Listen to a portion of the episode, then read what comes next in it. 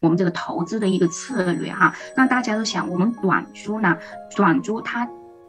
大家都知道，这个短租跟长租它是不一样的。那我们的这个一般长就是这个短租啊，它是属于就是一种，其实我在我看来，它是属于一种主动的一种收入。为什么呢？它是要需要去运营的。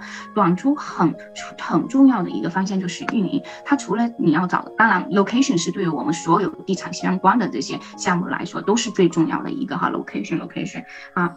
那短租跟长租它还有一点不一样，就是说它是一个主动的一个收入啊，所以说啊，我们的短租呢，它其实也是一个长期来看，它是一个也是一个积累财富的好方法呀。它当然是要啊非常短，我们做短租一般大家都知道哈，如果是短租的收入没有长租收入的一个啊两到三倍的话，我是建不建议您来做这个短租的？为什么呢？因为短租的话，它其实就是嗯。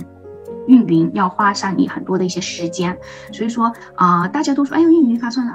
呃，就要花很多的时间。那我还是想做短租怎么办呢？那我们有很多的办法，因为现在其实短租在呃我们美国这边、欧美这边其实成很成熟了，然后在中国也是。那出现市面上呢，又出现了很多这种管理的软件，那种 app 啊、软件啊，能够能够帮助我们节省我们的时间跟精力来运营。那还有另另外一种方式呢，就是说我们要做做那个呃 PM 来去找这种 PM 公司来给你做呃做管理哈。这些等一下我们会在后面会讲到。所以说我们的短租呢，呃。更注重我们的一个现金流，因为它是一个 business 哈。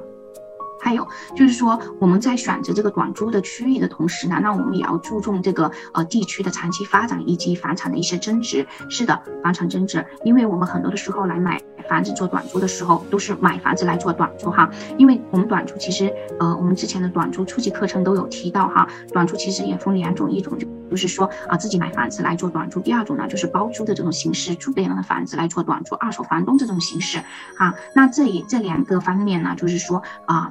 就是如何如何来，你到底是买房子来做短租好呢，还是包租的这种方式好呢？那又去根据很多的原因啊来做这样的一个决定的，以及根据你的资金、你的精力、你的资源这些方面啊，都都有这不同的因素，然后造成了你有不同的这个对于短租运营的这样的一个策略策略哈。那这些我们都在我们的短租的初级课程里面有讲到很多。